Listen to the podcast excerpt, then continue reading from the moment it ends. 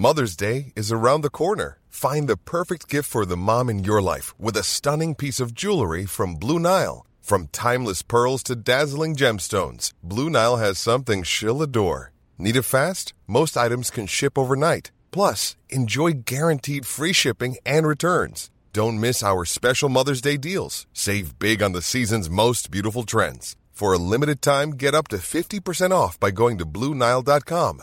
That's Bluenile.com.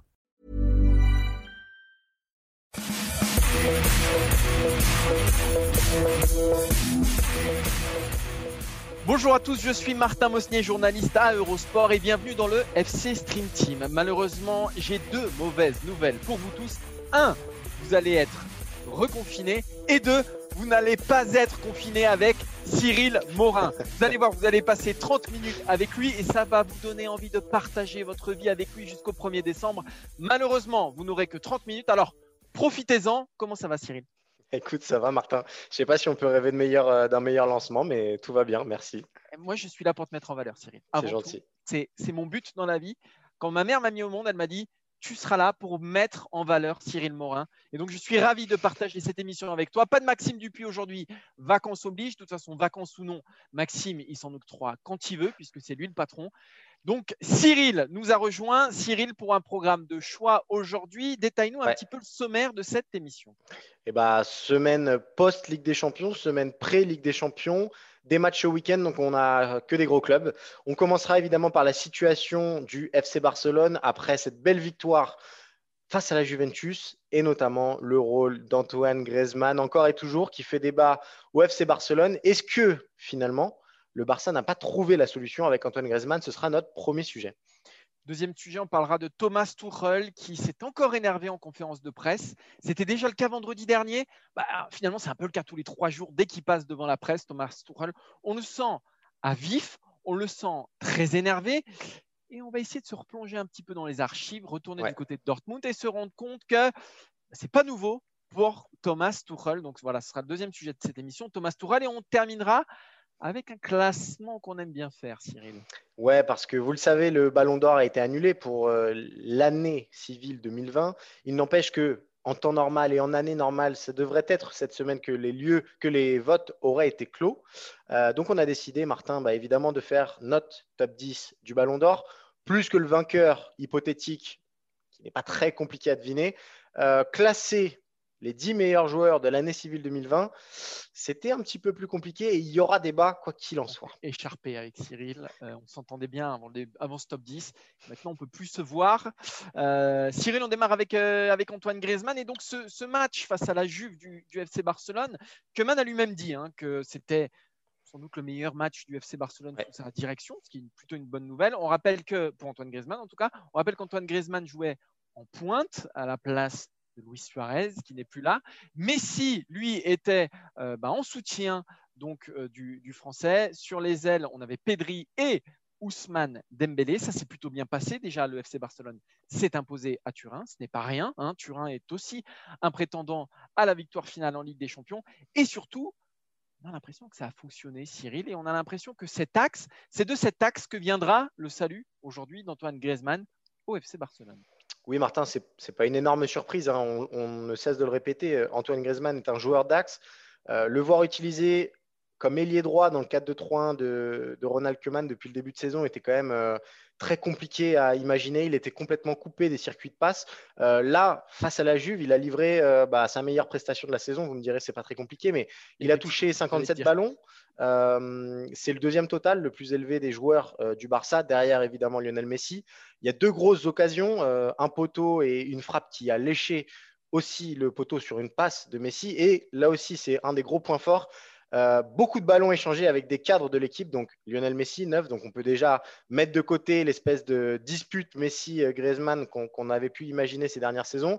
Jordi Alba, fondamental dans le fonctionnement offensif du Barça. Et le petit nouveau qui peut faire beaucoup de bien Antoine Griezmann, c'est Miralem Pjanic qui aussi dans ce 4-2-3-1-là a donné une nouvelle dimension au milieu de terrain Blaugrana. Et forcément, quand ça va bien au milieu de terrain, bah, ça va tout de suite beaucoup mieux en attaque, surtout quand c'est des vrais ailiers sur les côtés, en la personne de Pedri et de Ousmane Dembélé, Martin. Oui, on avait un jeu aéré et on a eu un Griezmann qui s'est baladé un petit peu de partout. Alors, c'est pas le poste idéal d'Antoine Griezmann. Euh, ça, c'est une certitude, mais je pense que c'est le moins mauvais dans ce FC Barcelone-là. Euh, d'abord parce qu'il n'y a pas d'attaquant de pointe dans ce FC Barcelone. Voilà, il n'y en a pas. Keman n'en a pas sous la main. Il n'a pas réussi à faire venir Memphis de paille.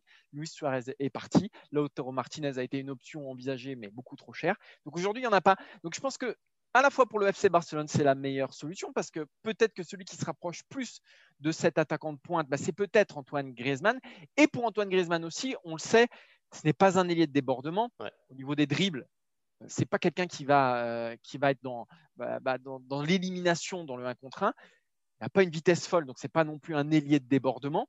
Il n'a pas les qualités, ces qualités-là. L'année dernière, il a passé un, beaucoup trop de temps à mon goût sur l'aile gauche. Là, il avait démarré sur l'aile droite. Ça marche ni d'un côté ni de l'autre. Dans l'axe, c'est là où ça paraît le plus naturel pour lui. Associer Messi et Griezmann, il faut travailler cette complémentarité parce qu'elle saute pas aux yeux. On a vu des belles choses face à la Juventus. Euh, alors, il y a Coutinho qui sera le troisième larron sans doute dans, dans, dans, dans cet axe-là. Mais si ces trois hommes on va, enlever Messi parce que Messi ne va rien partager du tout. Mais si Coutinho et Griezmann se partagent cet axe avec, avec Messi, bah, ça sera peut-être la meilleure solution pour Griezmann. Si qualité fonctionne mieux et sont plus mises en valeur dans cette position-là, après moi évidemment je le préfère, je l'ai toujours dit avec un gros attaquant de surface en soutien d'un attaquant de surface, que ce soit Giroud, euh, que ce soit euh, tout, ce qu'il avait du côté de l'Atlético Madrid. Euh, on, pense notamment à Torres, c'était un moment, un moment Torres. voilà, moi je le préfère dans, dans cette option-là, mais il n'y en a pas aujourd'hui, donc il va bien falloir faire avec. Moi j'ai bien aimé le match de Griezmann, c'était pas sensationnel encore, et on sent surtout qu'il y a encore un déficit de confiance sur ces deux actions sur les deux poteaux il y a une action aussi aux alentours de la trentaine minutes où il doit frapper tout de suite et il fait une petite feinte. il, se, mélange un peu les pinceaux. Peut-être qu'en pleine possession de ses moyens, quand il sera au top de sa confiance, et il en est très très loin, et eh ben cette place dans l'axe pourrait lui permettre si ce n'est de jouer son meilleur football, en tout cas d'être utile au FC Barcelone, ce qui était loin d'être le cas ces derniers mois. Ouais, c'est Ronald Koeman a exactement la même analyse que toi, Martin. Euh, ce vendredi en conférence de presse, il a dit qu'il lui manquait ce petit but pour euh, refaire décoller Antoine Griezmann. Et effectivement, moi, je, je, partage ça. Il y a un autre avantage, c'est que ça permet d'utiliser Lionel Messi un petit peu plus bas sur le terrain et donc à la fois à la création et souvent à la finition. Vous savez que Messi, il est jamais meilleur que quand il est lancé. Le mettre seul devant, avec Coutinho qui tourne derrière lui, euh, bah, parfois ça le coupe un petit peu. Euh, des réseaux de passe, même si Messi, on ne le coupe jamais vraiment des réseaux, mais il n'empêche qu'il est un petit peu plus isolé. Le réseau du Barça, c'est Le réseau du, Barça, c'est Messi. Sans Messi, c'est la 4G, du Barça. Il n'y a, pas de 5G. le Barça, il est en edge. Il est en mode avion même sans Messi. Donc, euh. c'est peut-être un avantage sur lequel euh, devrait jouer Antoine Griezmann. Après, moi, je pense quand même que le principal concurrent d'Antoine Griezmann avant le mercato d'hiver et possiblement l'arrivée de Memphis de Paille, ça reste Coutinho il y aura plus de, enfin, il faut plus voir Griezmann sur un côté. Ça, ça a crevé les yeux euh, face à la Juventus Turin. Il y a assez d'ailiers comme ça au Bayern. Ouais, puis voilà, aujourd'hui il y en a quatre. Ça. Voilà, exactement. Voilà, t'as Fatih, t'as as Trincao, t'as Pedri, t'as Ousmane Dembélé qui revient bien. Je veux dire, il n'y a pas la place pour Griezmann à un moment. Euh, voilà, ces quatre quand les autres sont plus performants à, ces postes-là et correspondent plus aux besoins. Voilà. Donc, si le 4-2-3-1 continue d'être la règle euh, de Ronald Koeman, il va falloir que Griezmann euh, réussissent à passer devant Coutinho. Ce sera le principal objectif de sa saison. Et je suis d'accord avec toi, un petit but ne ferait pas de mal, euh, ne ferait pas de mal à notre grisou national. Mais même si, encore une fois, je pense qu'il faut faire le deuil du grand Griezmann. Il faut faire le deuil du Griezmann en équipe de France, faire le deuil du Griezmann de l'Euro 2016 euh, quand il était à son, euh, voilà, à son, à son, prime. Il faut faire le deuil du Griezmann de l'Atlético Madrid. Parce que dans cette configuration-là et avec la construction de l'effectif catalan tel qu'il est aujourd'hui, on ne peut pas avoir le meilleur Griezmann parce qu'il n'y a pas les joueurs nécessaires à la mise en valeur de, de, de, de ces qualités-là. On, peut, on doit en faire le deuil, mais ça ne veut pas dire qu'il ne peut pas être utile à, Barcelone et c'est ce qui a montré, c'est ce qu'a montré ce match en, Ligue des Champions. On aurait pu en douter hein, euh, ces derniers temps, et donc au moins ça se mérite là, ce match face à la Juve qui était le match le plus compliqué, à la fois le match le plus compliqué et le match le plus abouti. Donc c'est un vrai argument ça aussi pour, pour Antoine Griezmann. Vrai que faire partie du match référence du Barça cette saison, c'est quand même un peu mieux que, que d'être sur le banc à ce moment-là. Et puis Coutinho a, montré certaines limites aussi lors du Classico. Donc euh, voilà, on n'est pas non plus sur, sur un Coutinho gigantesque, le Coutinho de Liverpool. Donc on est sur deux, deux joueurs en tout cas qui sont dans, dans une crise de confiance, qui sont à la recherche de leur, de leur meilleur niveau. Voilà, euh, je pense qu'il faut faire le deuil du grand Griezmann mais qu'on peut quand même avoir un Griezmann utile au, FC Barcelone, Cyril.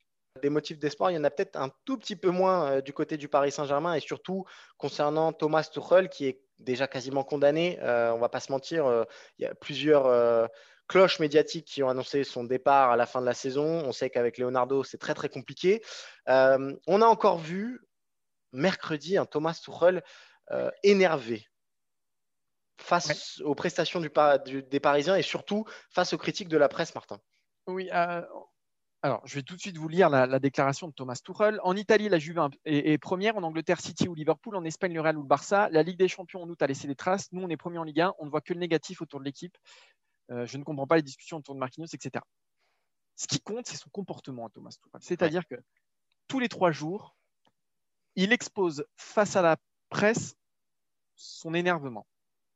Un énervement qui, pour moi, est synonyme de fébrilité, parce que euh, ne nous racontons pas d'histoire, on est entre nous. Si aujourd'hui il n'y avait pas eu la crise du Covid-19, si aujourd'hui les finances du Paris Saint-Germain le permettaient, bah, je pense, je ne pense pas, je suis certain que Thomas Tuchel ne serait plus l'entraîneur du Paris Saint-Germain parce que c'est tout simplement plus tenable avec, avec Leonardo il y a une guerre larvée. C'est ni bon pour Tourelle, ni bon pour l'équipe, ni bon, et ça c'est hyper important pour, euh, pour Doha, ni bon pour l'image que tu donnes de ton club. Et on sait que euh, le Qatar fait très attention à ce qui s'écrit et à l'image que renvoie le club. Et je pense qu'ils ne sont pas heureux de voir un entraîneur euh, voilà, qui est un peu hors de lui à, chaque conférence de presse. Donc, une fois qu'on a dit ça, il apparaît assez clair aujourd'hui que Thomas Tuchel se sent attaqué et dans une victimisation permanente et dans une, j'allais dire, une Rudy Garciaisation du temps de, de, l'OM euh, de, Thomas Tuchel. C'est un petit peu agaçant et surtout cette fébrilité-là, euh, je ne vais pas dire qu'on en voit les conséquences sur le terrain, mais malgré tout, elle, est visible. Elle est visible. Elle, est visible parce qu'il ne diffuse pas de la sérénité. Euh, il a envie de protéger son groupe, mais finalement, tellement, ces discours sont tellement pour eux qu'ils ont assez peu d'incidence et ils ont assez peu d'efficacité. Donc Thomas Tuchel, euh, qui doit jouer le paravent ou qui doit euh, être le gage de l'unité, euh, voilà, bah, il y a un peu tout ça qui s'effrite à chaque conférence de presse et on a l'impression de voir sous nos yeux, et c'est ce qui est un peu triste, et eh ben voilà, au lieu, que ce soit net, si qu'on qu'on coupe euh, la, relation Tourelle-Paris Saint-Germain, et eh ben c'est un peu en train de se dilater semaine après semaine, et on déchire ça de façon un peu grossière, et voilà, je trouve que je trouve que c'est un peu malvenu. Ouais, Martin, et en plus, euh, ce qui s'est passé euh, juste avant euh, le dernier jour du mercato, cette, sortie médiatique qui a fortement déplu et aux propriétaires et à Leonardo. Leonardo qui a finalement attiré trois joueurs en l'espace de quelques heures, Moiskin, Rafinha et Danilo Pereira. bah, ça l'a pas renforcé Thomas Tuchel. On sent aussi qu'il a un petit peu perdu le contrôle sur son groupe, sur ses stars. et ça se ressent aussi bah, dans les résultats. Cette saison, Paris a déjà perdu trois matchs en dix matchs seulement. Euh, la saison passée. La saison passée, c'était 5 euh, défaites sur 49 euh, matchs, si je ne dis pas de bêtises. Donc, on voit qu'on est déjà, on, est on tire déjà sur la corde physiquement. il y a une fébrilité qui ne devrait pas être. Alors, oui, il y a des blessés, ça c'est une certitude. Mais j'ai envie de dire, pareil, il y a toujours eu des blessés et malgré tout, il y a toujours eu une marge énorme sur la concurrence, euh, surtout quand on joue contre celui qui est supposé être le, le, club le moins fort de la, la, phase de poule. Euh, il y a toujours une marge qui s'est réduite. Il y a un entraîneur qui se sent tout le temps attaqué. Euh, il y a des joueurs qui du coup se sentent un peu moins protégés. Et... C'est pas épanoui, tout simplement. Oui, il y, a une fébrilité ambiante du côté du Paris Saint-Germain, alors que voilà, la barre a été redressée assez, assez nettement une défaite aussi face à Manchester, je pense, qui n'aide pas, pas. Mais voilà, il y a, y a un espèce de climat ambiant qui est assez, assez moyen. Mais vas-y, pardon. Non, bah, du coup, on, voulait savoir, euh, Martin, on a essayé de comprendre le personnage euh. Euh, donc, on va accueillir un invité dans ce FC Stream Team qui va nous parler justement de la relation de Thomas Tuchel par le passé, notamment du côté de Dortmund. Martin, pour parler de Thomas Tuchel, on a décidé aussi de revenir un petit peu sur euh, sa précédente expérience contrastée euh, du côté de Dortmund avec un départ euh, avec fracas. On accueille Quentin, propriétaire du compte Empereur Jaune sur Twitter. Allez le suivre parce qu'il suit de très très près l'actualité de Dortmund. Salut Quentin, une petite question pour commencer très rapidement. Est-ce que le Tuchel qu'on voit actuellement du côté du Paris Saint-Germain te fait penser au Tuchel qui a terminé avec le Borussia Dortmund? Alors, j'ai envie, envie, de te répondre euh, à la fois un oui, à la fois un non. D'abord, euh, d'abord évidemment, il y, a des, il y, a des, situations similaires. Euh, on le constate forcément avec les ruptures ruptures de relations avec les dirigeants. après, après, moi, je constate que que, que c'est pas du tout le, Thomas Tuchel que j'ai connu, le Thomas Tuchel qui m'a fait rêver, moi, à Dortmund pour le coup, et la personnalité en tout cas que, que, j'ai adoré. On, se souvient qu'en 2016, il y avait une, première rupture dans, dans, le mercato de Dortmund où on se souvient que Tuchel voulait garder Hummels, Gundogan et Mkhitaryan. Euh, et Hans Joachim Watzke lui avait dit Ok, on les garde. Finalement, ils avaient fini par partir. On se souvient aussi de l'affaire avec Aubameyang. Le club avait, euh, on se souvient, mis à l'écart Aubameyang et Tuchel l'avait ostensiblement enlacé, montrant aussi qu'il y avait une certaine défiance vis-à-vis euh, vis-à-vis de, de, l'autorité à Dortmund. On se souvient évidemment, évidemment de l'attaque du, du bus de Dortmund où, là, ça a complètement euh, fait euh, valser. Euh, bah, c'est ce qui a causé son, licenciement. Bref, on a l'impression quand même que, que Tourelle, il, est tout le temps dans une sorte de, combat avec, avec ceux qui l'emploient. En tout cas, on a, on a l'impression que ça se passe comme ça à Paris. On a l'impression que c'était passé déjà comme ça à Dortmund. On parle déjà de ses expériences passées à Augsbourg, à Stuttgart notamment. On voit que c'est une personnalité complètement, complètement maniaque de l'entraînement. Et effectivement, euh, on en a fait les frais, nous, à Dortmund. C'est vrai, comme tu disais, que Thomas Tuchel n'a que faire de la compassion vis-à-vis des joueurs, vis-à-vis de ce qui peut se passer.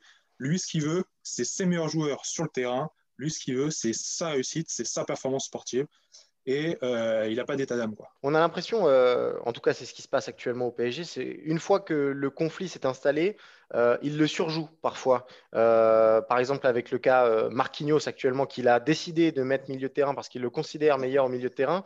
il, est, il est têtu et presque, c'est à la fois une de ses qualités et dans ces moments-là, ça apparaît comme un énorme défaut. Est-ce que ça aussi, ça, ça a joué à l'époque avec Dortmund? Est-ce qu'il a volontairement un petit peu, c'est pas de la provocation, mais disons que voilà, il assume le fait d'être l'unique patron du sportif.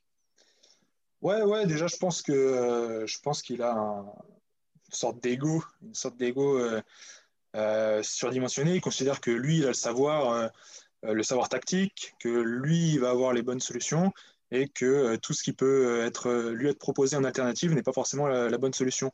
On le voit à ses choix. Hein. Ça, c'est une grande similitude que j'ai repérée entre, entre le Tourelle de Dortmund et le Tourelle du PSG, pour le coup. C'est que tactiquement parlant, il nous fait des, des trucs bizarres. Clairement, il nous fait des trucs bizarres. Il y a des espèces de lubies. Moi, je pense notamment à, à, Kerrer au PSG. il y a une espèce de, de lubie de, de Kerrer latéral droit à un moment. Il y a des espèces de, trucs comme ça qu'on comprend difficilement, mais que lui considère comme être la bonne solution. Et on peut lui dire tout ce qu'on veut par rapport à ça. C'est Thomas Tuchel qui aura, raison. Et à partir du moment où il voit que dans les médias, ou euh, que ça ne suit pas forcément, que l'opinion n'est pas de, son avis, effectivement, il y a une tendance à surjouer ce, petit détail, en, soit en l'accentuant, en l'accentuant, soit, en, soit en le maintenant comme ça, et euh, pour montrer que non, lui, il a décidé que ça serait comme ça, que c'est sa décision, que c'est forcément la bonne, moi, il m'a fait aussi rêver par son comportement sur le bord du terrain. Moi, c'était un, c'était un Thomas Troll que, que, que je voyais euh, euh, complètement, complètement à la clope, j'ai envie de dire, sur le banc, avec une vraie dimension meneur d'homme. Il, a rangé ses, ses, ses, joueurs, il a instauré une espèce de climat de, de, de, offensif, de volonté de, voilà, pour, pour essayer de, de cimenter son Exactement là. Et, euh, et, ça, je ne le retrouve pas du tout au PSG. Quoi. Moi, je vois un Thomas Stroll qui est sur le banc, complètement apathique, parfois même euh, euh, indifférent à la prestation de son équipe. Moi, c'est quelque chose que je n'aurais jamais vu à, Dortmund. Alors, il avait une espèce de prestance ouais, sur le banc, c'est vrai. On le voyait qui, s'agitait beaucoup, il était très excité dès sur les buts, sur les décisions arbitrales qui n'allaient pas dans son sens. Tout ça, ça, ça participait à mettre une espèce de climat à la clope, j'ai envie de dire, de, galvanisation de joueurs. Et ça, au PSG, je ne vois pas du tout ça. Je vois plutôt au contraire un, un Thomas Tuchel qui est, qui est complètement euh, passif sur son banc. Euh, j'ai regardé un peu la Ligue des Champions, ça m'a fait de la peine de le voir, de le voir comme ça. C'est parce qu'il s'est euh, cassé son, son métatarse, c'est pour ça. Il, a... il était sur, sa, sur sa glacière, ouais, c'est ça. Non, mais c'est vrai que ce, que ce que tu dis est intéressant. il y a eu un moment où c'était un peu la lune de miel entre Tourelle et ses joueurs. On se souvient de nombreuses accolades avec Neymar et Mbappé. Et ça a correspondu à la période où le Paris Saint-Germain euh, roulait bien. Euh, là, on sent qu'il y a quelque chose qui s'est un petit peu cassé, peut-être depuis le Final 8, peu importe. moi, j'ai une dernière question pour toi, Quentin. on a parlé de son caractère un peu psychorigide, son incapacité presque à, à mettre de l'eau dans son vin pour avancer tranquillement. Est-ce que finalement, il ne se heurte pas ici à un plafond de verre? Est-ce que pour la suite de sa carrière personnelle à lui, il n'y a pas le risque que aucun grand club ne vienne le chercher avec ce caractère un petit peu de cochon? Alors, pour te répondre, euh, ouais, c'est vrai que je suis complètement d'accord avec ce que, ce, que, ce que tu dis. Moi, j'avais écrit un, espèce d'article il y a quelques temps euh, sur le sujet et j'avais conclu en disant qu'effectivement, euh, c'était peut-être là la limite de Thomas Torel, c'était c'était c'était son, sa personnalité sans aucune compassion, sans, sans, difficulté de, de relation avec, avec des instances. À côté de ça, à côté de ça c'est c'est quand même un mec qui est reconnu en Allemagne partout où il est passé pour, pour ses qualités tactiques son intelligence tactique. C'est un génie pour les Allemands, un génie tactique qu'on, alors pour le coup que moi je ne retrouve pas du tout dans son travail du PSG. Hein. Euh, je ne comprends pas comment il joue. Moi, je considère même à l'inverse qu'il est complètement submergé par, euh, par son vestiaire. Merci beaucoup, Quentin, de nous avoir euh, donné ton témoignage en tant que spécialiste du, du, Borussia Dortmund. Bah, je vous en prie, je vous en prie, au plaisir. Merci beaucoup et à bientôt. À bientôt, bon courage à vous. Salut, salut. Allez Cyril, on va terminer cette émission avec le genre de classement qu'on aime bien faire dans le FC Stream Team. Euh, vous savez que France Football a décidé de ne pas décerner de ballon d'or cette année en raison de la saison tronquée de la, due à la pandémie de Covid-19. Bah, nous, on s'est dit que, allez, on allait faire notre top 10 euh, bah, du ballon d'or 2020 parce que généralement, c'est à cette saison, disons première semaine de novembre, que se clôturent les votes pour le ballon d'or. Donc Cyril, on va livrer à nos chers auditeurs, à nos chers internautes, notre top 10. Et on va démarrer, Cyril, je vais démarrer avec le numéro 10, à savoir, pour nous, c'est Virgil van Dijk. Alors, Virgil van Dijk, on sait, c'est le patron de Liverpool.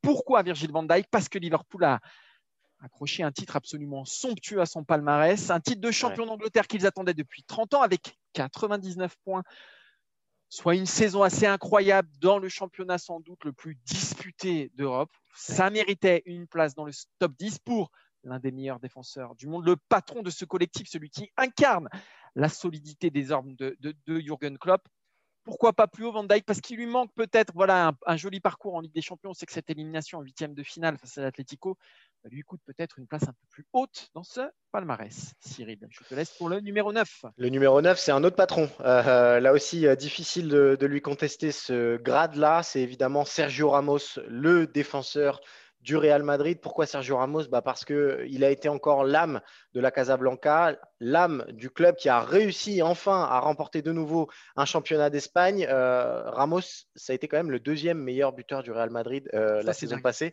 Je ne sais pas si vous vous rendez compte pour un défenseur central. Alors évidemment, il y a des pénalties, mais les pénalties, encore faut-il les mettre. Donc 11 pions euh, en championnat d'Espagne, deux buts aussi en, en, Ligue des Champions. Une saison encore complète. Et au-delà de ça, il y a quand même encore quelque chose, un charisme assez fou qui se dégage de ce personnage-là, qui marquera, quoi qu'il arrive, l'histoire du Real Madrid et l'histoire du football.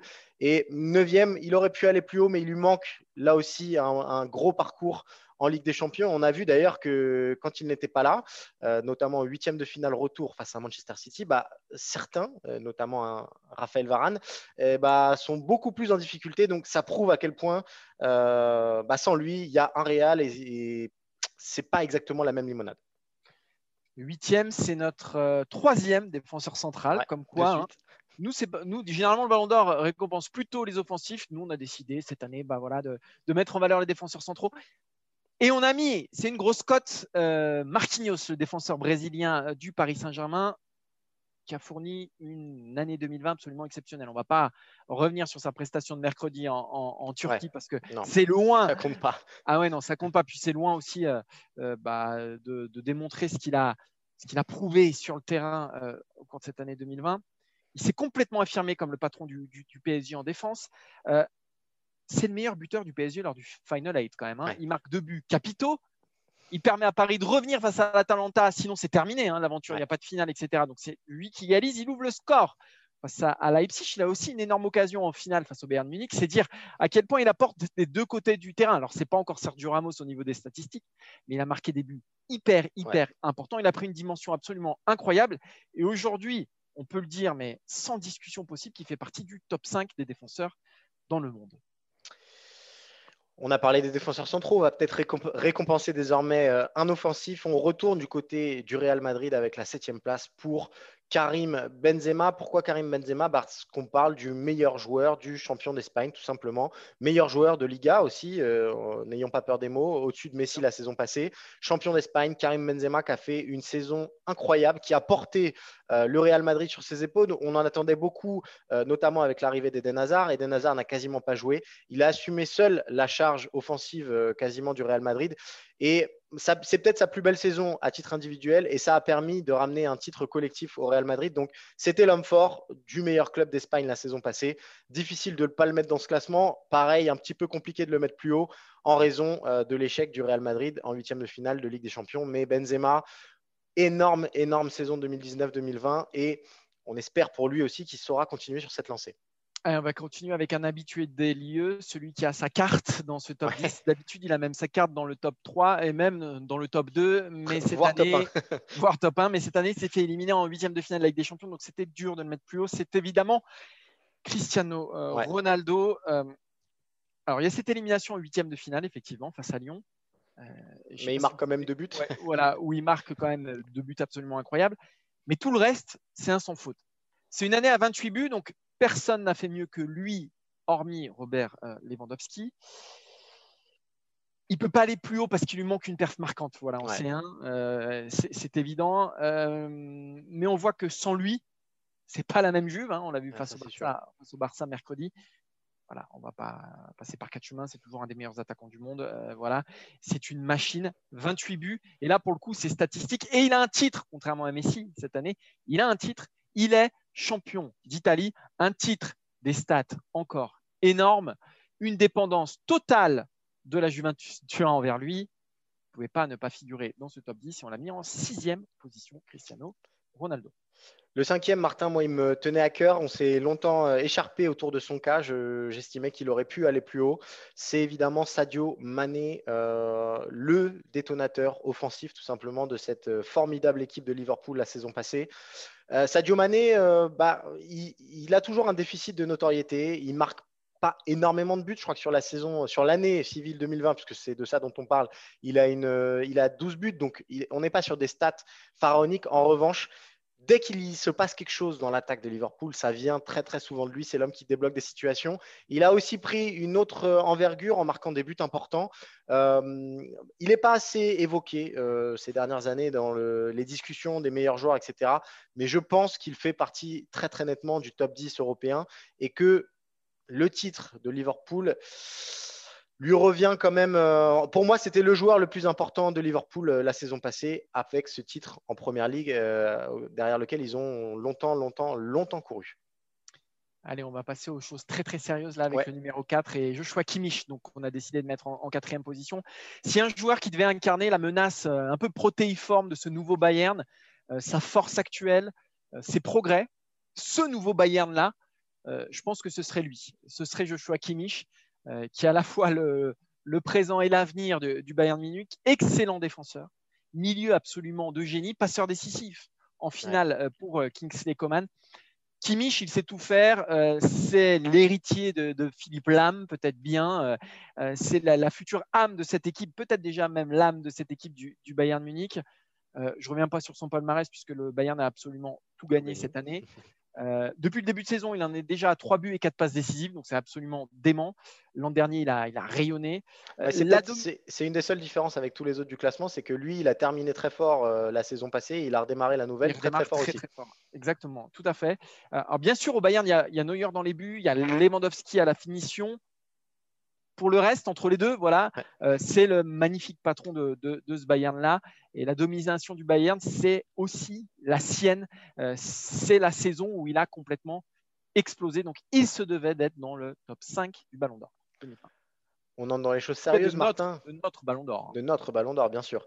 Les choses sérieuses commencent, c'est le podium. Et à la troisième place, on retrouve Neymar, évidemment l'attaquant du Paris Saint-Germain. Pourquoi Neymar? Bah Parce que son Final Eight aura été presque parfait, on a envie de dire. Il s'est mangé, euh, bah, enfin, il a affronté en tout cas Manuel Neuer en finale qui l'a empêché de marquer. Il n'a pas marqué évidemment face à l'Atalanta, mais il a fait tout le reste. il a fait vraiment une dernière ligne droite magnifique avec le Paris Saint-Germain. Sans lui, Paris n'aurait pas fait grand-chose. C'était lui qui était à la construction, lui souvent qui était à la finition. Donc c'était le facteur X de ce Paris Saint-Germain-là, finaliste, euh, faut-il le rappeler, de la Ligue des Champions. Euh, c'était évidemment sa saison peut-être la plus aboutie aussi euh, du côté du Paris Saint-Germain, en tout cas collectivement. C'est un petit peu plus compliqué depuis le début de saison, mais il en a encore sous la semelle, évidemment, et il sera de toute façon dans la discussion dans les années à venir. Mais en tout cas, on voulait récompenser sa meilleure saison peut-être du côté du Paris Saint-Germain. Oui, moi, ce, qui m'a, ce que j'ai aimé dans la saison de Neymar, c'est que c'est lui qui a amené le collectif, c'est lui qui a. Il a assumé son rôle. Il a assumé son rôle, il a fusionné un peu toutes les énergies dans le vestiaire. Il, a dit Allez, les gars, on y va. Et ça a été lui le vrai patron, pas que sur le terrain. Et c'est pour ça que c'était important aussi de le mettre euh, en troisième position, parce que je pense que c'est l'élément central de la réussite du Paris Saint-Germain, au-delà du fait qu'il n'a pas marqué dans le final. Donc c'est, ça peut paraître contradictoire, mais, mais pour moi, ça n'est pas. Alors en deuxième position, il bah, c'est celui qui a fait euh, cauchemarder euh, Neymar, Mbappé et tous les autres en, finale. C'est Manuel Neuer, euh, qui est redevenu cette année, alors qu'on l'avait complètement enterré les années dernières, hein, on se disait, bon, là, voilà, c'est. la fin, il a tout gagné. C'est le champ du signe, voilà. Incroyable force de caractère, il est au, fond du trou, on le pensait dépassé, incapable de revenir. Cette année, il a mis tout le monde d'accord pour redevenir le meilleur gardien du monde. Regardez son final, il est absolument éblouissant. Regardez sa finale, qui est absolument incroyable. Pour moi, c'est le meilleur Munico en finale. Trois parades décisives. Euh, voilà. Il touche 50 ballons en finale. 50 ballons. C'est-à-dire qu'il n'y a aucun offensif du Bayern qui en touche autant que lui. Il est redevenu le robot qu'il était, Manuel Neuer. Et, je finirai avec euh, les déclarations de Tourelle à la fin de la finale, euh, qui a parlé de concurrence déloyale quand il y avait Manuel Neuer dans les buts en face de lui. voilà, ça dit tout. Ça dit tout de ce qu'a apporté Manuel Neuer à ce Bayern. À ce Bayern absolument omnipotent, omniprésent, un, glouton comme on en a rarement vu, se devait de mettre Neuer sur le podium de notre Ballon d'Or. Alors Martin, euh, est-ce qu'il y a vraiment un suspense pour l'identité numéro 1 Si vous nous avez écouté jusqu'au bout, vous avez vu que Lionel Messi et Kylian Mbappé ne font pas partie de ce top 10. En revanche, on était obligé évidemment de récompenser Robert Lewandowski, absolument phénoménal. C'est simple en 2020, personne n'a plus marqué de buts que lui. Euh, il me semble que c'est 35 buts sur toute euh, l'année civile.